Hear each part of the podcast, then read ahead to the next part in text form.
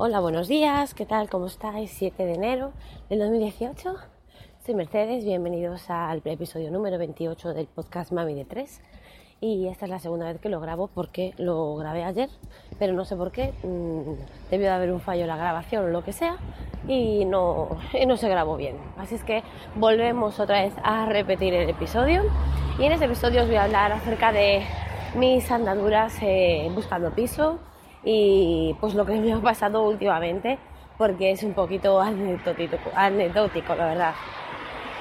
Voy camino de la farmacia, como sabéis tengo aquí unos 10 minutitos para hablaros y os voy a comentar que llevo aproximadamente un año buscando piso. Yo tengo un piso en propiedad desde hace 12 años eh, con una hipoteca de la cual me queda un montón de años, como a la mayoría de los españoles.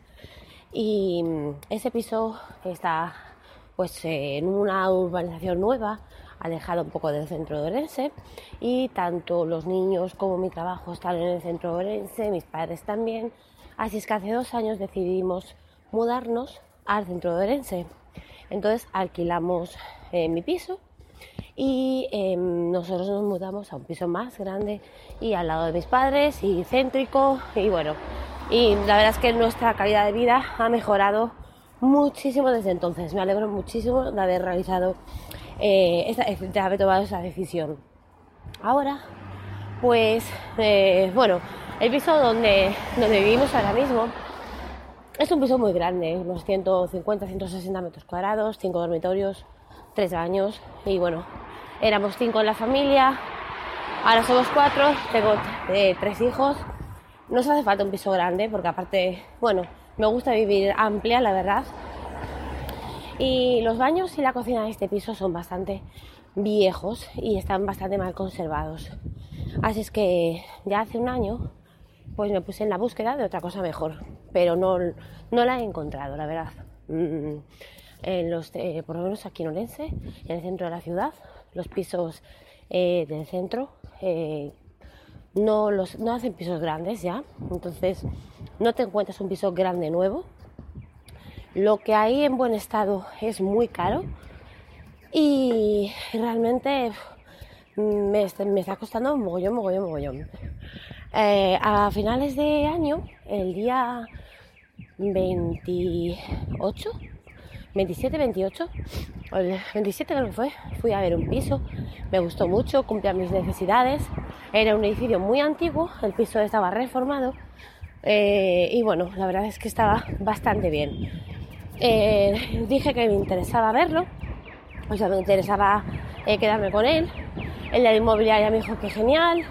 La señora del piso, que es la madre del propietario, en principio también me dijo que muy bien, pero después de tenerme una semana diciéndome que sí, que su hijo me iba a llamar, que tal, que no sé qué, que quería hablar conmigo, que no sé qué, que no sé cuánto, eh, me llamó diciéndome que no me lo podían alquilar porque tenía dos niños pequeños y que el piso que lo acababan de reformar y que claro, con dos niños pequeños no me lo podían alquilar a mí.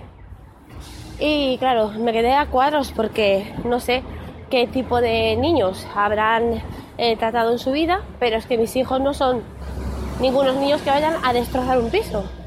Son niños, evidentemente, pues a lo mejor eh, te pintan una pared, porque puede pasar. O a lo mejor estropear un poco un mueble porque le dan con un juguete o una, esquina o lo que sea, pero los muebles son míos, o sea, no, no, no iba a estropear nada porque ella no tenía muebles en la casa, es un piso sin amueblar. Y, y en cuanto a lo de pintar una pared, pues si se pinta una pared, se pinta de nuevo encima y punto, y borrón, o sea, no, pasa nada. No te van a destrozar el suelo, no te van a hacer un agujero en las paredes, no te van a romper, a romper una ventana y si se rompe se pone, o sea, es que eso eh, me parece una cosa súper absurda y tanto la inmobiliaria como yo nos quedamos a cuadros con la respuesta y me quedé bastante chafada. Pero la verdad es que hasta a lo mejor me han hecho un favor, porque un piso que yo ya había visto, pero se me escapaba de precio, eh, que estaba pues al lado justo de donde vivo yo ahora mismo, al lado también de la casa de mis padres y, mejor, la verdad, mejor situado que el otro, más grande y con una cocina y unos baños mejores, pues eh, sigue libre después de muchos meses. Entonces aproveché, llamé a la de la inmobiliaria y le dije, mira, yo te ofrezco tanto por este piso. Háblalo con la propietaria. Si la propietaria está de acuerdo, eh, me, interesa, me lo quedo. Arriesgué, tiré todo y aceptaron. Fui a verlo el viernes, fui a verlo con mi madre, con mi hija, les ha gustado y ya hemos dicho que si la plaza de garaje eh, me gusta, que es lo, lo único que no he visto, pues que me quedo con él. Y nada, la verdad es que estoy ilusionada.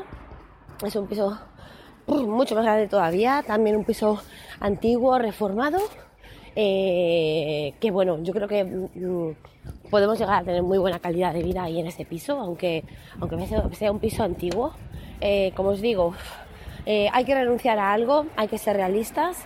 Eh, yo no puedo pagar un alquiler de 1.000 euros, no quiero vivir en un piso de 90 metros cuadrados, porque tengo, tengo tres hijos, quiero que cada uno tenga, hace posible, su dormitorio y hace posible yo tener también un vestidor y un despacho aparte de mi habitación. Es decir, que me hace falta un piso grande y, no puedo pagar tampoco una, una renta de 1.000 euros al mes. ¿Qué quiere decir? Que tengo que renunciar a algo. Y en este caso, ¿a qué renuncio? Pues a un piso nuevo. Tengo un piso en un edificio antiguo y un piso eh, reformado en muy buen estado, pero que bueno, que no es nuevo.